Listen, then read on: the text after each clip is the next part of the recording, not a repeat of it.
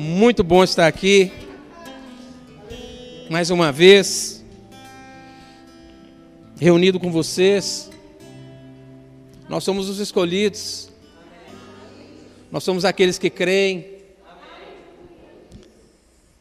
Nós sabemos da verdade. Nós cremos na verdade da palavra. Então nós podemos declarar com certeza que nós somos mais que vencedores. Amém? Você pode se sentar. Aleluia.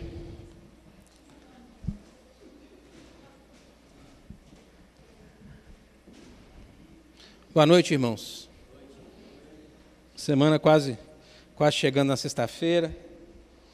Como dizem alguns, já está quase sextando. E é um privilégio, mais uma vez, estar aqui, trazendo um pouco daquilo que Deus tem colocado no meu coração. Esse mês nós estamos falando sobre família. E é uma responsabilidade muito grande falar de família. Eu tenho a minha família. Claro, eu tenho a família Verbo da Vida, mas tenho a minha família em casa.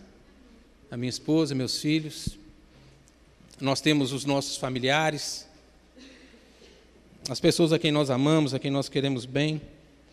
E quando nós falamos de, de família, quando nós subimos aqui e temos essa responsabilidade de falar sobre família, nós temos que fazê-lo com, com muita atenção, com muito carinho, com muito zelo, porque família é um projeto de Deus. Deus, desde o princípio, ele instituiu, ele criou e instituiu a família. Deus criou a família de uma forma perfeita. O homem pelo pecado, pelas suas escolhas, é, posso dizer que tentou atrapalhar um pouco os planos de Deus. Mas Cristo veio e veio para resgatar a família de novo. E eu quero nessa noite trazer para você esse entendimento que eu tive ao preparar esse estudo, essa palavra, de que nós somos importantes para Cristo. Nós somos importantes para o Senhor. Deus criou a família com um propósito e Cristo veio para resgatar essa família, resgatar esse valor, esses valores de família em nós. Amém? É, eu estou lendo um livro, eu já falei disso aqui, se chama Guia de Sobrevivência nos Últimos Dias, do Rick Renner. E o, o texto base do, do Rick Renner para escrever esse livro está é, tá na carta 2 Timóteo, se você puder abrir comigo, capítulo 3, a partir do verso 1. Na verdade, não, não é essa passagem que eu preparei para iniciar, mas quando eu cheguei aqui hoje, Deus me orientou através da vida de um irmão precioso, e colocou essa palavra, esse, esse versículo no meu coração para mim estar tá iniciando. Eu queria ler com você 2 Timóteo, capítulo 3, a partir do verso 1, que diz assim: Sabe, porém, isto: nos últimos dias sobrevirão tempos difíceis, pois os homens serão egoístas, avarentos, jactanciosos, arrogantes, blasfemadores, desobedientes aos pais ingratos, irreverentes, desafeiçoados, implacáveis, caluniadores, sem domínio de si, cruéis, inimigos do bem, traidores, atrevidos, enfatuados, mais amigos dos prazeres que amigos de Deus. Tendo forma de piedade, negando-lhe, entretanto, o poder. Sabe, irmãos, é, nenhuma dessas, dessas palavras feias que eu li aqui. Blasfêmia, arrogância, avareza, egoísmo, podem nos tirar a vitória que Cristo já conquistou para nós na cruz. A palavra de Deus diz que no mundo nós teremos aflições. Mas Cristo disse logo em seguida: Eu venci o mundo. Ele venceu o mundo por nós, para nos resgatar. Então não há, não há nenhuma dessas palavras que tenha mais poder que o poder de Deus, o poder de Cristo sobre a minha vida e a sua. E eu achei interessante, e Deus trouxe isso no meu coração, que tem uma, uma parte que fala assim: mais amigos dos prazeres que amigos de Deus. E uma outra que diz assim: tendo forma de piedade, negando-lhe, entretanto, o poder. Então, quando nós, homens, mulheres, tomamos a decisão errada de não seguir a Jesus, ou, por causa das dificuldades, colocar em dúvida a vitória que Ele já nos garantiu na cruz, nós damos brecha para que o inimigo venha agir nas nossas vidas. E a palavra diz que o diabo ele está em derredor. E quando nós fraquejamos, ou quando nós colocamos em dúvida essa vitória que nós tantas vezes declaramos que Cristo já nos deu na cruz, nós estamos dando brecha para o diabo agir. E um dos alvos principais do diabo, nos dias atuais, é a família. É a família. Irmãos, a família é a base de um homem. Eu vou lembrar de quando eu tinha oito, nove anos de idade, sete anos de idade. Eu consigo lembrar ainda. Mas eu ficava ansioso para meu pai chegar do trabalho. Eu e meus irmãos ficávamos ansiosos para a família estar toda em casa.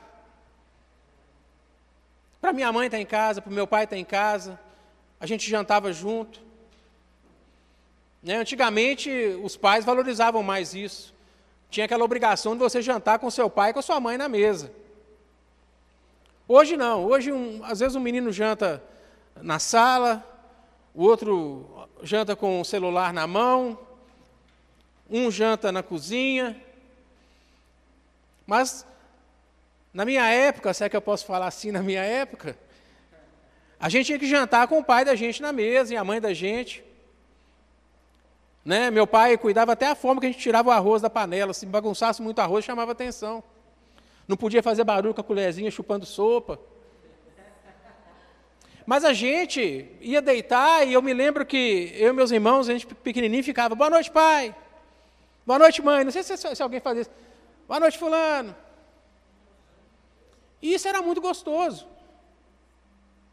Isso era muito gostoso. Hoje, vou falar da minha casa, nós temos tentado resgatar isso um pouco, sabe? Essa coisa de, de às vezes à noite, sentar junto lá na cozinha, fazer barulho. Lá em casa todo mundo fala alto, eu falo alto, Dani fala alto, Dani fala mais alto que eu, Rebeca fala alto, Ricardo fala alto, às vezes a gente fica preocupado com os vizinhos. Fala, gente, os vizinhos estão escutando a gente, que eles vão achar que nós estamos brigando. Mas, isso é uma coisa de muito valor. Hoje, nos dias de hoje, eu fico feliz de chegar na minha casa e encontrar minha família. Irmãos, tem muitas pessoas que, por terem dado brecha ou não terem o entendimento de que são mais do que vitoriosas em Cristo, elas não querem ir para casa depois do trabalho. Mal conversam com as esposas, não têm contato com os filhos. Os filhos estão crescendo e ele não percebe ou ela não percebe. Então, o que eu quero trazer para você hoje é esse entendimento. Porque a gente fala isso, Deus criou a família. Família é projeto de Deus. O homem pecou e se desviou desse projeto. Mas Cristo veio para resgatar a minha família e a sua. Amém? Abra sua Bíblia comigo no livro de Eclesiastes, capítulo 9.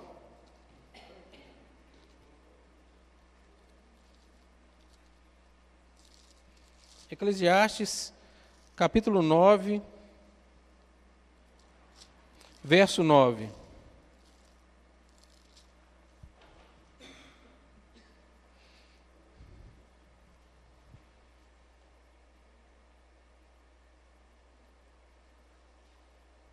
Eclesiastes 9, verso 9, diz assim: Goza a vida com a mulher que amas, todos os dias da tua vida fugaz, os quais Deus te deu debaixo do sol. Porque esta é a tua porção nesta vida, pelo trabalho com que te fadigas debaixo do sol. Uma outra passagem que eu quero que você leia comigo está no Salmo 127. Um livro, um livro atrás aí, Salmo 127, verso 3 até o 5.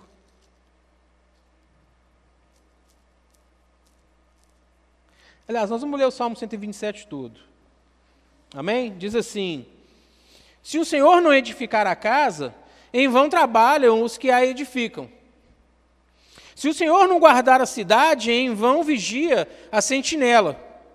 Inútil será levantar de madrugada, repousar tarde, comer o pão que penosamente granjeastes. Aos seus amados ele dá enquanto dormem. Herança do Senhor são os filhos, o fruto do ventre, o seu galardão. Como flechas na mão do guerreiro, assim os filhos da mocidade. Feliz o homem que enche deles a sua aljava, não será envergonhado quando pleitear com os inimigos à porta. Sabe, irmãos, duas coisas importantes aqui. O homem deve amar a sua mulher, a mulher deve amar o seu homem, seu marido. E a importância dos filhos, do amor dos pais pelos filhos. Voltando um pouquinho atrás do que eu estava dizendo, é muito bom depois de um dia de trabalho, né, aquele dia de trabalho duro, você chegar em casa e ter a sua família te esperando. Ter a sua esposa te esperando, seus filhos te esperando, se você ainda mora com os pais, ter os seus pais em casa, seus irmãos, as pessoas que você gosta perto de você. É bom desfrutar dessa convivência com a família. É bom viver junto das pessoas da sua família. Isso deve ser motivo de alegria para nós. A gente pode enfrentar muitas dificuldades, sim. Cristo nos garantiu que nós somos mais que vencedores. Amém? Mas nós vamos passar por dificuldades, sim. Mas se o homem tiver uma família, se o homem tiver uma base, uma casa estabelecida e firmada pela palavra de Deus, não há dificuldade que ele não possa vencer. Amém? Eu queria falar com vocês então do primeiro lar. Eu anotei algumas observações aqui interessantes. O primeiro lar foi criado por Deus. Deus criou todas as coisas. E criou o homem e criou a mulher. E deu a eles uma ordem. Amém? Que eles frutificassem que eles formassem uma família. E essa família que Deus formou, que Ele criou, era uma família perfeita. Antes da queda do homem, antes do pecado, havia, eu anotei, amor. Alguma dúvida? Havia paz, união, havia saúde, alegria, harmonia, felicidade, comunhão com Deus. Deus estava presente o tempo todo. Não era uma vida ociosa, né? O homem não ficava lá em casa vendo televisão, Netflix, jogo de futebol, tal. A mulher na cozinha. Não, não era uma vida ociosa, não era uma vida preguiçosa. Gênesis 2,15 diz que Deus colocou o homem no, jardim para ele lavrar e guardar o jardim. Mas não era um trabalho penoso. Esse trabalho era um trabalho suave para o homem. Porque o homem estava dentro daquele projeto de família perfeita que Deus criou.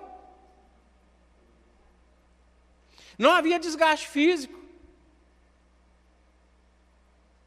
O homem trabalhava, cuidava, já chegava em casa inteirão. Não havia desgaste emocional como nos dias de hoje. Nós não lemos em parte nenhuma da Bíblia que Adão se preocupava com as contas, que ele tinha que colocar comida na mesa, que ele tinha problemas em casa a resolver, por quê? Porque eles estavam ainda dentro de um projeto de família perfeita que Deus criou.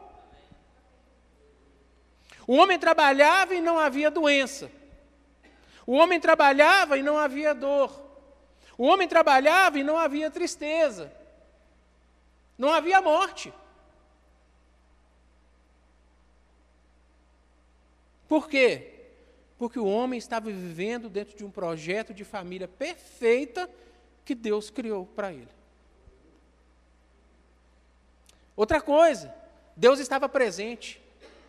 Na, no capítulo 3, verso 8, na parte A, diz assim que Deus passeava no jardim pela viração do dia. Só que nessa passagem aí, foi logo depois que o homem e a mulher comeram ou pecaram. E eles, na verdade, eles se esconderam naquele momento. Mas até ali, eu imagino que era maravilhoso ouvir a voz de Deus todo final de tarde. Porque se a palavra diz que Deus passava pelo jardim, pela viração do dia, ele se encontrava com Adão e Eva. E não devia ser algo ruim, não, devia ser algo maravilhoso. Você ouvir de Deus, você ouvir a voz de Deus, diretamente da boca de Deus, contemplando a face de Deus. Isso era o que o homem tinha. Por quê? Porque o homem vivia dentro do projeto de família perfeita que Deus criou. Hoje, mais do que nunca, é necessário que nós, como família, busquemos essa proximidade com Deus de novo. Nós precisamos trazer Deus para dentro da nossa casa. Nós precisamos trazer Deus para dentro da nossa família o tempo todo. E viver essa comunhão com Deus. Nós vivemos assim. Porque nós temos o conhecimento da palavra.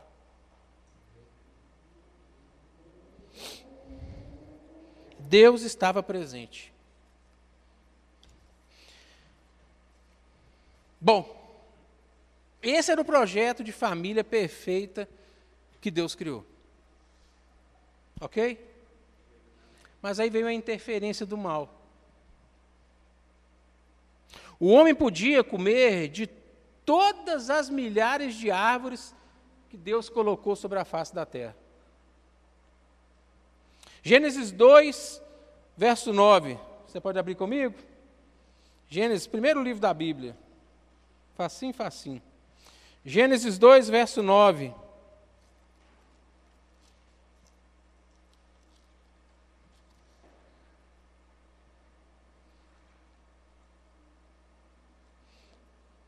Do solo, fez o Senhor Deus brotar toda sorte de árvores agradáveis à vista e boas para alimento. E também a árvore da vida no meio do jardim, e a árvore do conhecimento do bem e do mal. Dá um pulinho para frente no verso 16 e 17 do mesmo capítulo 2.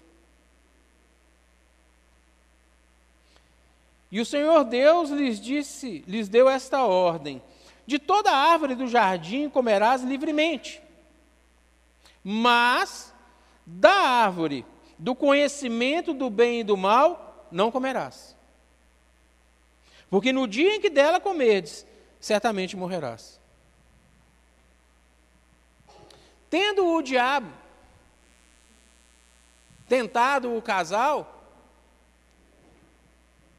o casal caiu. Comendo justamente da árvore que Deus falou que era a única que não podia a árvore do conhecimento do bem e do mal trazendo então toda a sorte de males para a família, inclusive a morte. E daí passou para todos os homens. Atualmente, a, a, história ela se repete nos dias de hoje.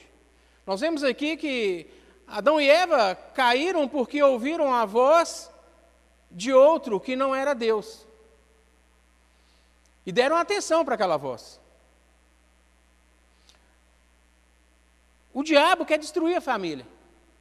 É plano do diabo destruir a família. E por muitas vezes ouvir a voz, que não é a voz de Deus, a voz do diabo, está destruindo as famílias na atualidade. Vou te dar um exemplo. Gente que se mete na vida dos casais, pessoas sem sabedoria, muitas vezes dando conselho. Gente que já não passou por isso, hein? o marido brigando com a mulher, Aí o marido sai de casa de manhã, a mulher vai na vizinha e fala, ah, tô, tô assim com meu marido. E, e a pessoa, ela, em vez de falar, olha, vamos orar, vou estar orando por vocês. Vamos lá na minha igreja, a gente vai estar junto orando, vamos estar buscando com o Senhor. Ela vai dizer o que para ela? Não, você está certa. Mas se eu fosse assim, eu fazia na pior. Ele está fazendo raiva, não faz, não faz janta hoje não, deixa chegar em casa, deixa ele se virar. Mas é, não é verdade? E a, e a pessoa, por falta de entendimento,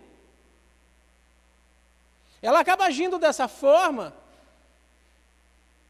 E está aí a voz que ela, que ela ouviu que não devia ouvir.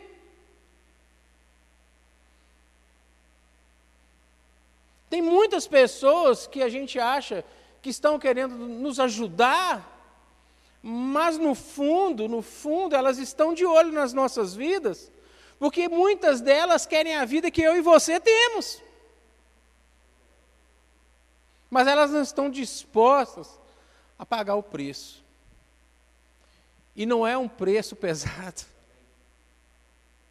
Cristo já garantiu a vitória. O que ele pede para mim e para você é que nós acreditemos nele, que nós creiamos. E a partir do momento que você crer, você está trazendo essa vitória para a sua vida. Os seus ouvidos vão estar fechados para outras vozes que não sejam a voz de Deus.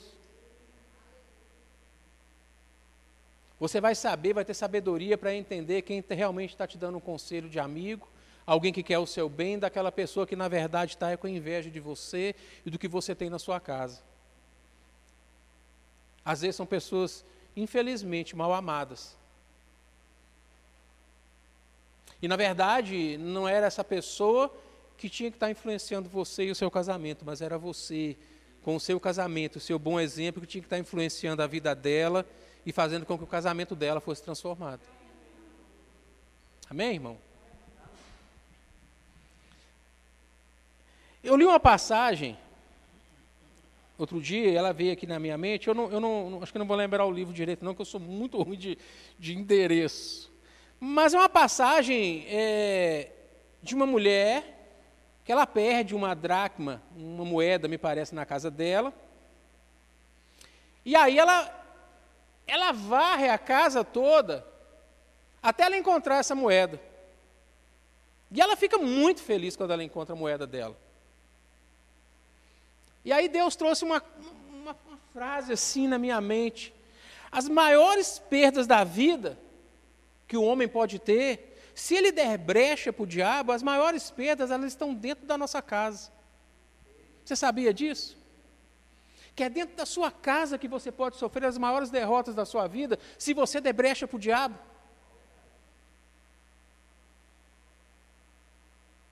E se você sai infeliz da sua casa, irmão, Coitado de quem te encontrar pelo caminho. Se você sai com mágoa, se você sai com ressentimento, coitado daquele que te encontrar, irmão. Então nós temos que vigiar muito, cuidar muito.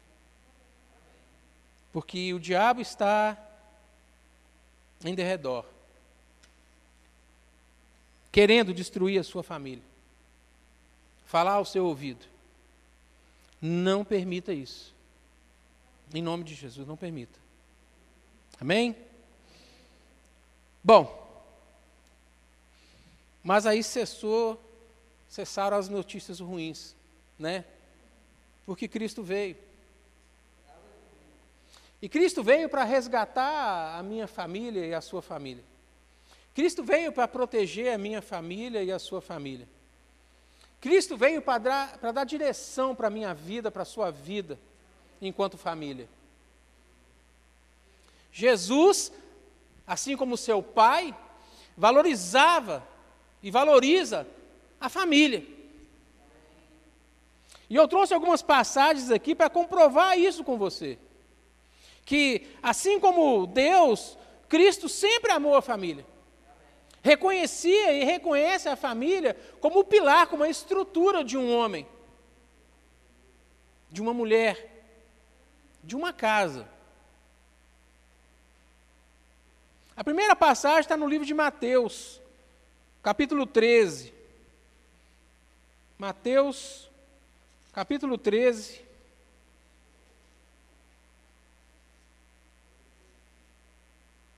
Mateus, primeiro livro do Novo Testamento. Mateus, capítulo 13. Verso 55.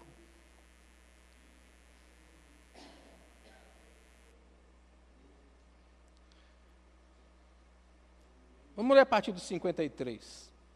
Mateus 13, 53. Diz assim: Tendo Jesus proferido essas parábolas, retirou-se dali.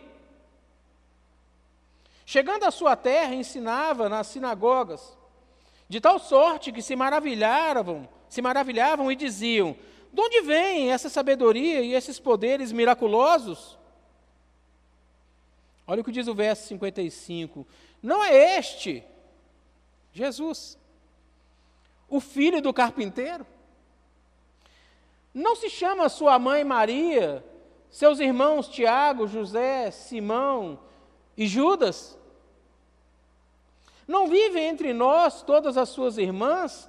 De onde lhe vem, pois, tudo isso? E escandalizavam-se nele. Jesus, porém, lhes disse: Não há profeta sem honra senão na, na sua terra e na sua casa. O importante, a destacar aqui: Cristo veio ao mundo através de uma família. Ele tinha pai, mãe, irmãos, irmãs. Tinha uma casa. Podia ter vindo de outra forma? Com certeza. Mas ele veio por meio de uma família para que eu e você entendêssemos o quanto uma família é importante. O quanto fazer parte de uma família é importante. O quanto ter um pai, uma mãe é importante, irmãos é importante. O quanto é bom formar uma família com a mulher que a gente ama e temos filhos juntos. O quanto é bom criarmos os nossos filhos segundo a palavra de Deus nos orienta. Cristo cresceu assim, em uma família. Outra passagem, Lucas 2, verso 52. Um pouquinho para frente. Lucas capítulo 2. Verso 52. Amém?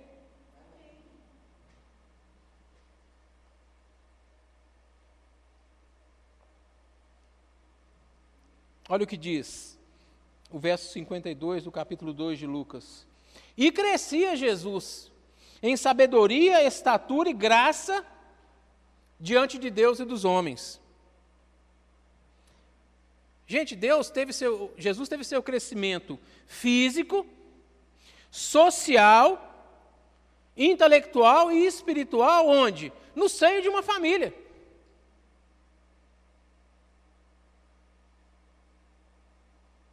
Ele poderia vir pronto, mas ele não veio, ele cresceu no seio de uma família. Física, social, intelectual e espiritualmente. Por quê? Para que nós entendêssemos e compreendêssemos o quanto uma, fa uma família é importante para Deus. Outra passagem. Mateus 8, verso 14.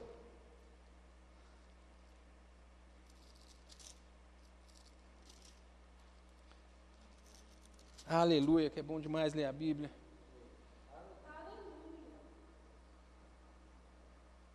Amém? Mateus 8,14 diz assim: Tendo Jesus chegado à casa de Pedro, viu a sogra deste acamada e ardendo em febre. Mas Jesus tomou-a pela mão e a febre a deixou, ela se levantou e passou a servi-lo. Quem está vendo a série The Chosen? Essa passagem aqui já, já teve, né? A sogra levanta vai fazer um cafezinho lá, um chá. Viu? A sogra de Pedro. Pula lá para Lucas capítulo 10, verso 38. Vamos lá em Lucas de novo. Lucas 10, verso 38.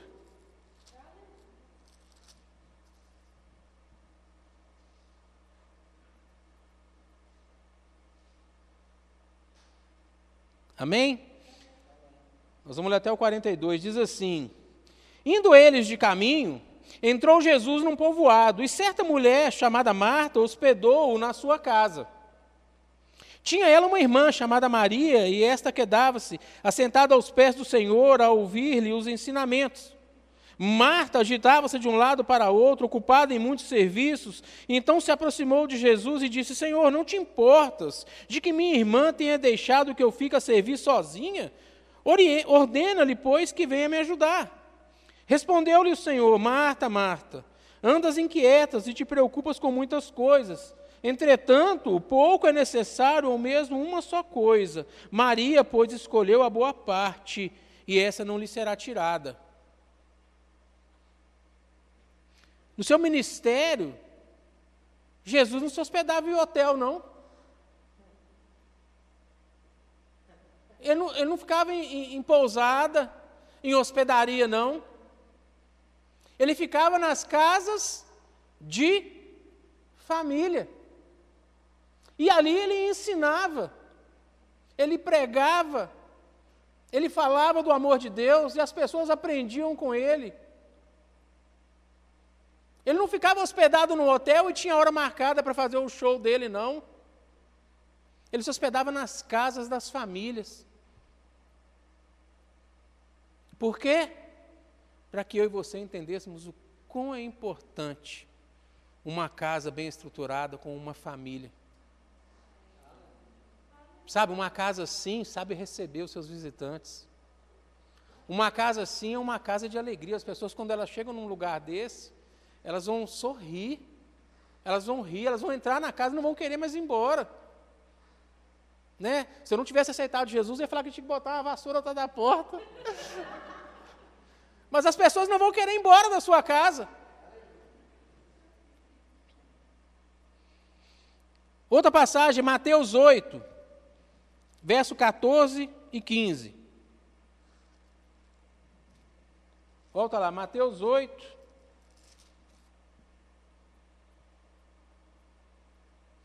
Na verdade, é uma repetição, né? É porque eu sou guloso, eu li o verso todo, mas vamos ler de novo. Mateus 8, 14 e 15 diz assim: Tendo Jesus chegado à casa de Pedro, viu a sogra deste acamada e ardendo em febre. Mas Jesus tomou-a pela mão e a febre a deixou. Ela se levantou e passou a servi-los. Para não ficar repetitivo, vamos lá em Lucas 7, verso 12.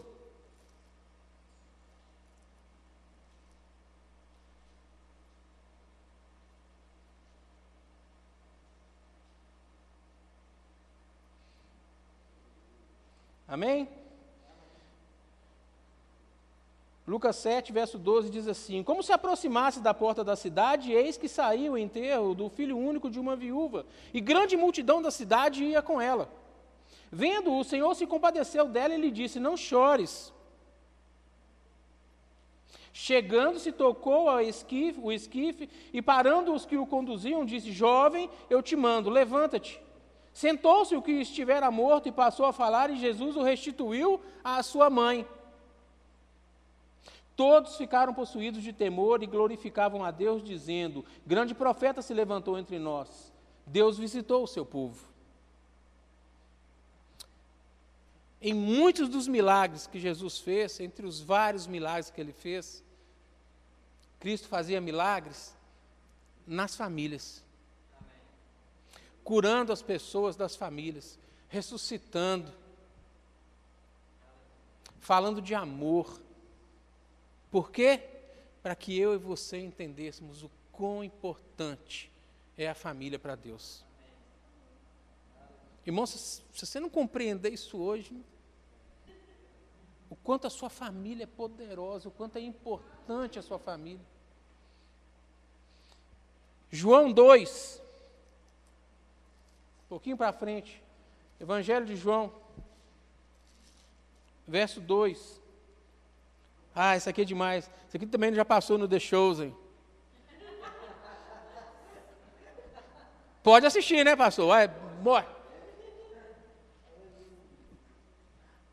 João capítulo 2, olha o que diz: Três dias depois houve um casamento em Caná da Galileia, achando-se ali a mãe de Jesus. Jesus também foi convidado com seus discípulos para o casamento. Tendo acabado o vinho, a mãe de Jesus lhe disse: Eles não têm mais vinho. Mas Jesus lhe disse: Mulher, que tenho eu contigo? Ainda não é chegada a minha hora. Então ela falou aos serventes: Fazei tudo o que ele vos disser. Estavam ali seis talhas de pedra que os judeus usavam para as purificações, e cada uma levava duas ou três metretas. Jesus lhes disse: Enchei de água as talhas. E eles encheram as talhas totalmente. Então lhes determinou: Tirai agora, levai ao mestre-sala. E eles o fizeram.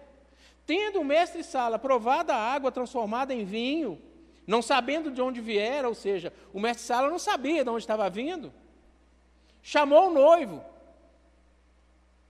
Lá em The Shows, quando ele chama, o cara fica apavorado. Fala, Nossa, vai acabar comigo agora. Mas ele lhe disse: Todos costumam pôr primeiro o bom vinho, e quando já beberam fartamente, serve um inferior. Tu, porém, guardaste o bom vinho até agora. Com este deu Jesus princípio aos seus sinais em Caná da Galileia. Manifestou a sua glória e os seus discípulos creram nele. Irmão, o primeiro milagre de Jesus foi realizado onde? Num casamento. Estava sendo formado o que ali aquele dia? Uma família. Por quê? Para que eu e você entendêssemos o quanto é poderoso, quanto é poderosa uma família.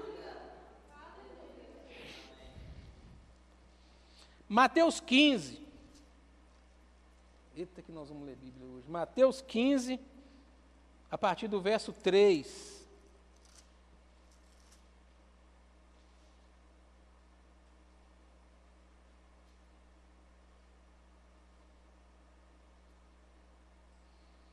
Amém? Ele, porém, lhes respondeu: Por que transgredis vós o mandamento de Deus por causa da vossa tradição? Porque Deus ordenou: honra teu pai e tua mãe quem maldisser seu pai ou sua mãe seja punido de morte. Ele enfatizou esse mandamento, mandando honrar o pai e a mãe. Irmãos, quanto é importante isso numa família? Filhos que honrem o pai e a mãe. Filhos que respeitem o pai e a mãe. Irmãos, tem sido tão difícil hoje Lucas e Laís vão ter filhos. A meninada hoje aí de 14, 15 anos, para você colocar limite, olha, é com Jesus do seu lado, viu? É com Jesus do seu lado. E quer uma dica? O melhor caminho ele vai começar a trilhar aqui, dentro da igreja. A igreja não vai educar seu filho, não. Quem vai educar seu filho é você e a sua esposa. Mas a igreja é um auxílio poderoso para que os seus filhos caminhem e não se desviem do caminho. Amém? Marcos 10, a partir do verso 13.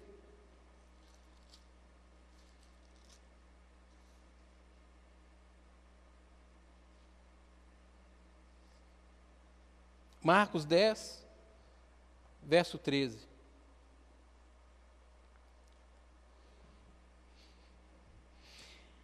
Então lhe trouxeram algumas crianças para que as tomasse, para que as tocasse, mas os discípulos o repreendiam. Jesus, porém, vendo isso, indignou-se e disse-lhes: Deixai vir a mim os pequeninos, não os embaraceis, porque dos tais é o reino de Deus. Em verdade vos digo: quem não receber o reino de Deus como uma criança, de maneira nenhuma entrará nele. Então, tomando-as nos braços e impondo-lhes as mãos, as abençoou. Cristo tinha um carinho especial pelas crianças. Lá na ministério, como é que é o nome, pastor Alessandro? The Chosen. Tem uma passagem dele com as crianças, ensinando. Cristo tinha um carinho especial pelas crianças. Por quê? Elas fazem parte da sua família e da minha. Amém, irmãos? Cristo sempre mostrou para nós, nesse projeto de salvação do homem, a importância da família.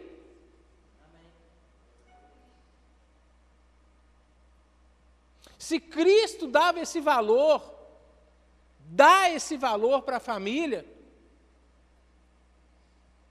é porque a família é importante. Amém? Eu poderia, eu até tinha pensado, em parar a ministração por aqui. Porque a gente falou né, que Deus criou a família, o homem pecou e se desviou desses planos, mas Cristo veio resgatou a família. E eu mostrei para vocês aqui, em várias passagens, o quão importante e a importância que Cristo dava para a família e dá para a família. Ok, fechou. Mas eu tenho que falar com vocês, e eu preciso falar isso, que é claro que no relacionamento de homem e mulher, muitas vezes vão surgir atritos. Poxa, ainda hoje, com tudo isso que a gente sabe, sim. Sim. Vão surgir atritos. Vai ter vezes em que você vai discutir, pode ter algum problema no relacionamento. E, e se isso não for tratado da maneira certa, se esses problemas, se esses atritos, se essas brigas não forem tratados segundo a palavra,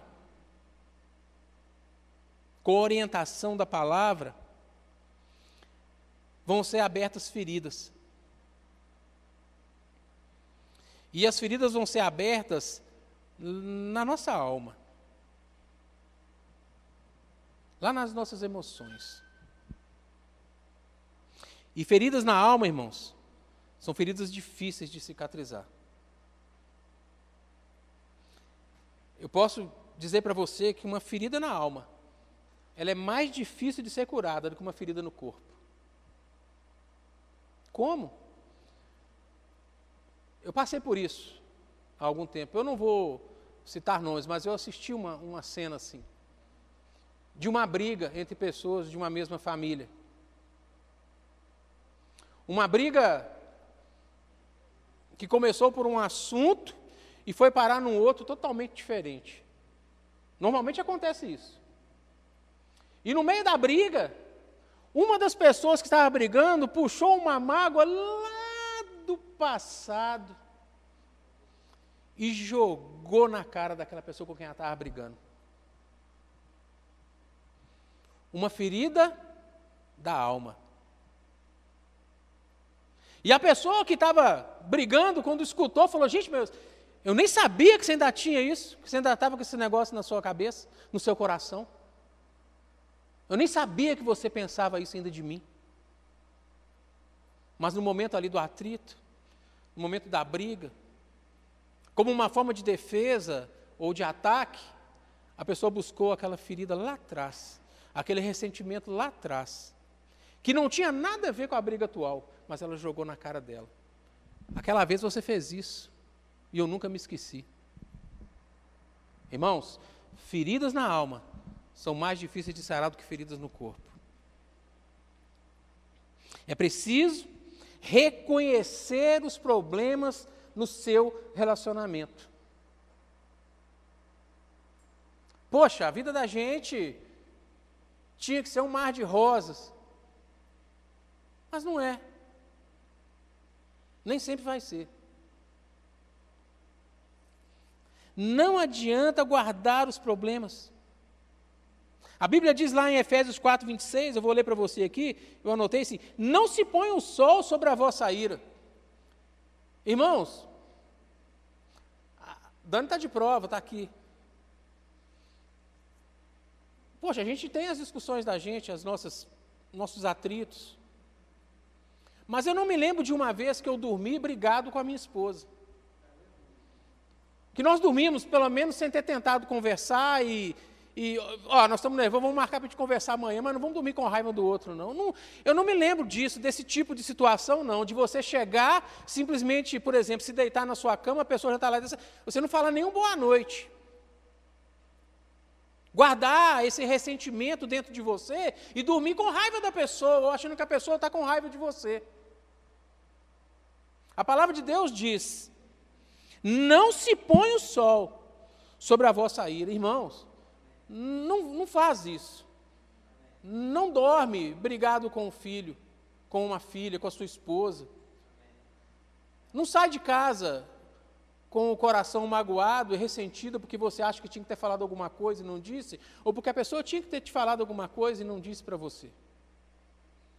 Reconheça se você tem um problema no seu relacionamento. E tem duas situações aqui que você vai que você vai ter que pensar, ponderar e tomar uma decisão. Se você ofendeu, você tem que pedir perdão. Se você foi ofendido, você tem que perdoar. Para os dois tem que ser assim. Para a família, para você manter a base da sua família e estrutura familiar, tem que ser dessa forma. Eu sei que tem hora que eu faço muita raiva na Dani. Que eu não só faço, não. Jura? Mas da mesma forma que eu faço às vezes raiva nela, eu sei pedir perdão. Eu sei reconhecer, assim, não, não, fui eu que errei. Para, para que fui eu que. Não, eu estou pisando na bola.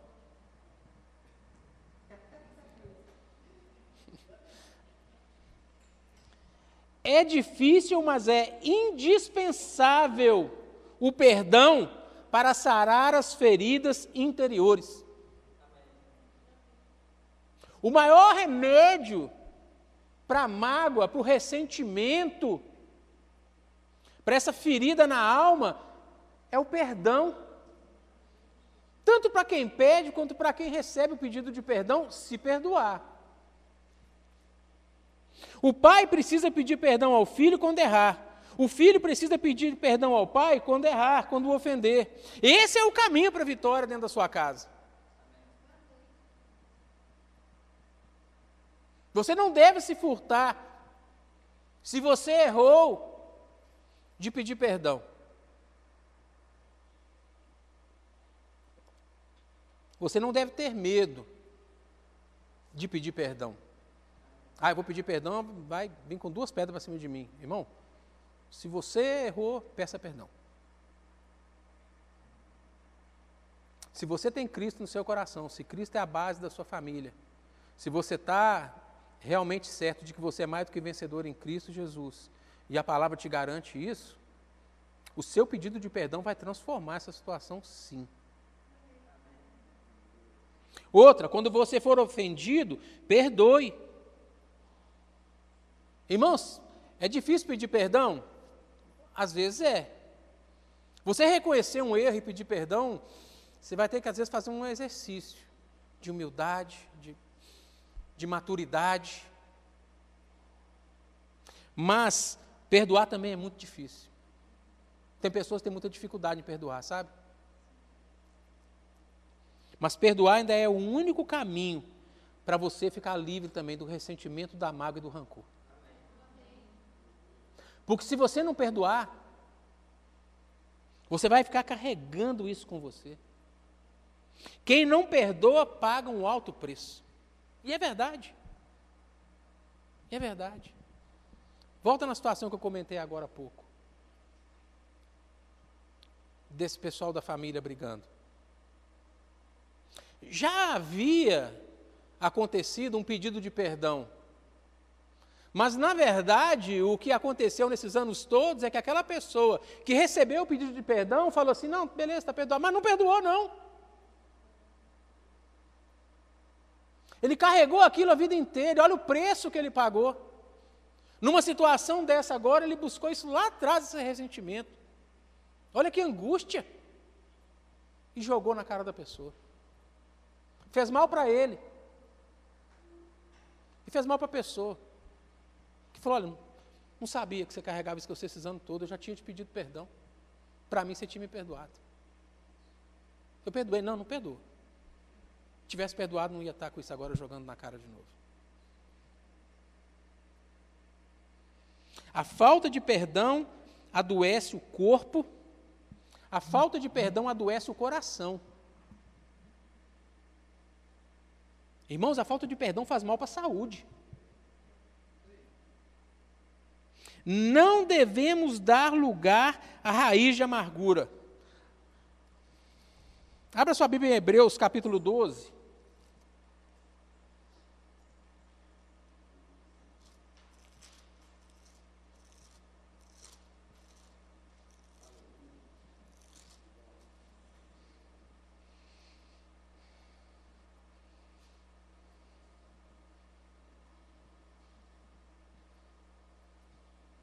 Amém? Hebreus capítulo 12, verso 15. Nós vamos ler a partir do 14. Amém? Todo mundo já achou? Diz assim: Segui a paz com todos e a santificação, sem a qual ninguém verá o Senhor. Isso é muito sério, irmãos. Olha o que ele está dizendo aqui. Seguir a paz com todos e a santificação. Tipo assim, se você não seguir, você não verá o Senhor. E ele diz mais no verso 15: atentando diligentemente, porque ninguém seja faltoso, separando-se da graça de Deus, nem haja alguma raiz de amargura que brotando vos perturbe, e por meio dela muitos sejam contaminados. Para aqui, gente. A raiz de amargura brotando, no meio de uma discussão. Olha que coisa, aquela raiz estava lá ainda e brotou no coração da pessoa. E o que, que ele fez quando ele jogou aquela raiz de amargura, aquele, aquela amargura na pessoa? Ele contaminou a pessoa também. A sua falta de perdão, se você não perdoar, ela vai contaminar o seu coração, ela vai fazer mal para o seu corpo e ela vai contaminar outra pessoa também. E há um perigo em uma família disso se disseminar. Porque isso vai gerar conversa, isso vai gerar fofoca, isso vai gerar aquela situação de que um está querendo puxar para o meu lado, eu estou querendo dar a minha razão, o outro está querendo puxar para o outro. E isso dentro da família causa destruição.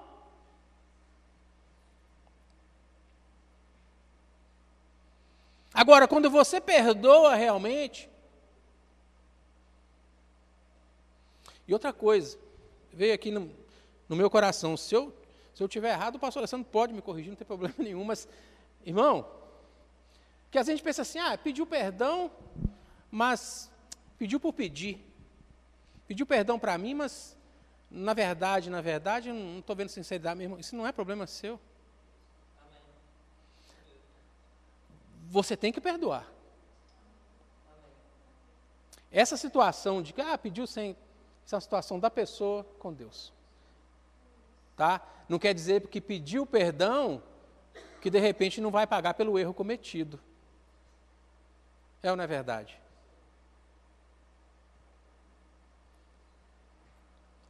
A pessoa pode cometer um crime e verdadeiramente ela se arrepender e pedir perdão. Isso não quer dizer que ela não vai pagar por aquele crime. Pedir perdão não quer dizer que você vai ficar impune. Isso veio, veio para. Quais são os resultados do perdão dentro da família? Primeiro, as feridas são saradas. Segundo, seu coração fica em paz. Quem foi ofendido se livra da mágoa se realmente perdoar. O ofensor fica com Deus. Por quê? Porque perdão não é absolvição, irmão. E Deus é glorificado. Deus é glorificado. quando você busca o entendimento. O inimigo é derrotado. Ele já é derrotado. Mas ele é derrotado mais uma vez. Quando você busca o entendimento.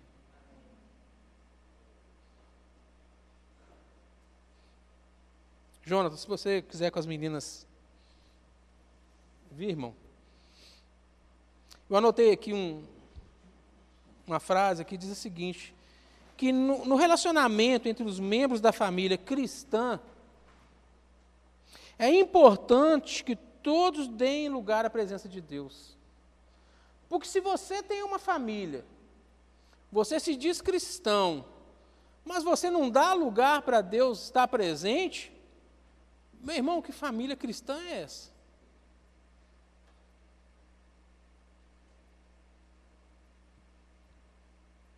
Sabe, eu não sei dizer para você,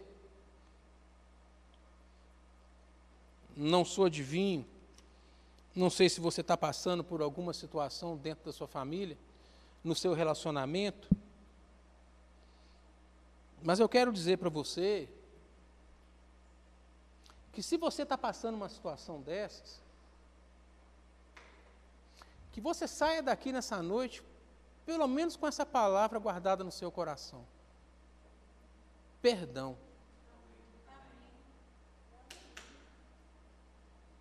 Perdoe, irmão. Peça perdão. Amém? Que Deus, que Deus nos abençoe e que nós possamos colocar em prática isso. Se eu disser para você que é fácil, cara, não é. Né, eu tenho uma, eu tenho uma família. Eu e a Dani temos a nossa família, os nossos filhos. Não é fácil. Não é fácil. Mas nós sabemos a quem nós servimos. Há temor, há respeito, há zelo com a palavra. E nós procuramos sempre fazer o bem. Faça o bem. Faça o bem a todos. Né? E não se esqueça de fazer o bem para a sua família. A família que você tem aqui na igreja. Nós temos a nossa família, a família Verbo da Vida. Amém? Que Deus te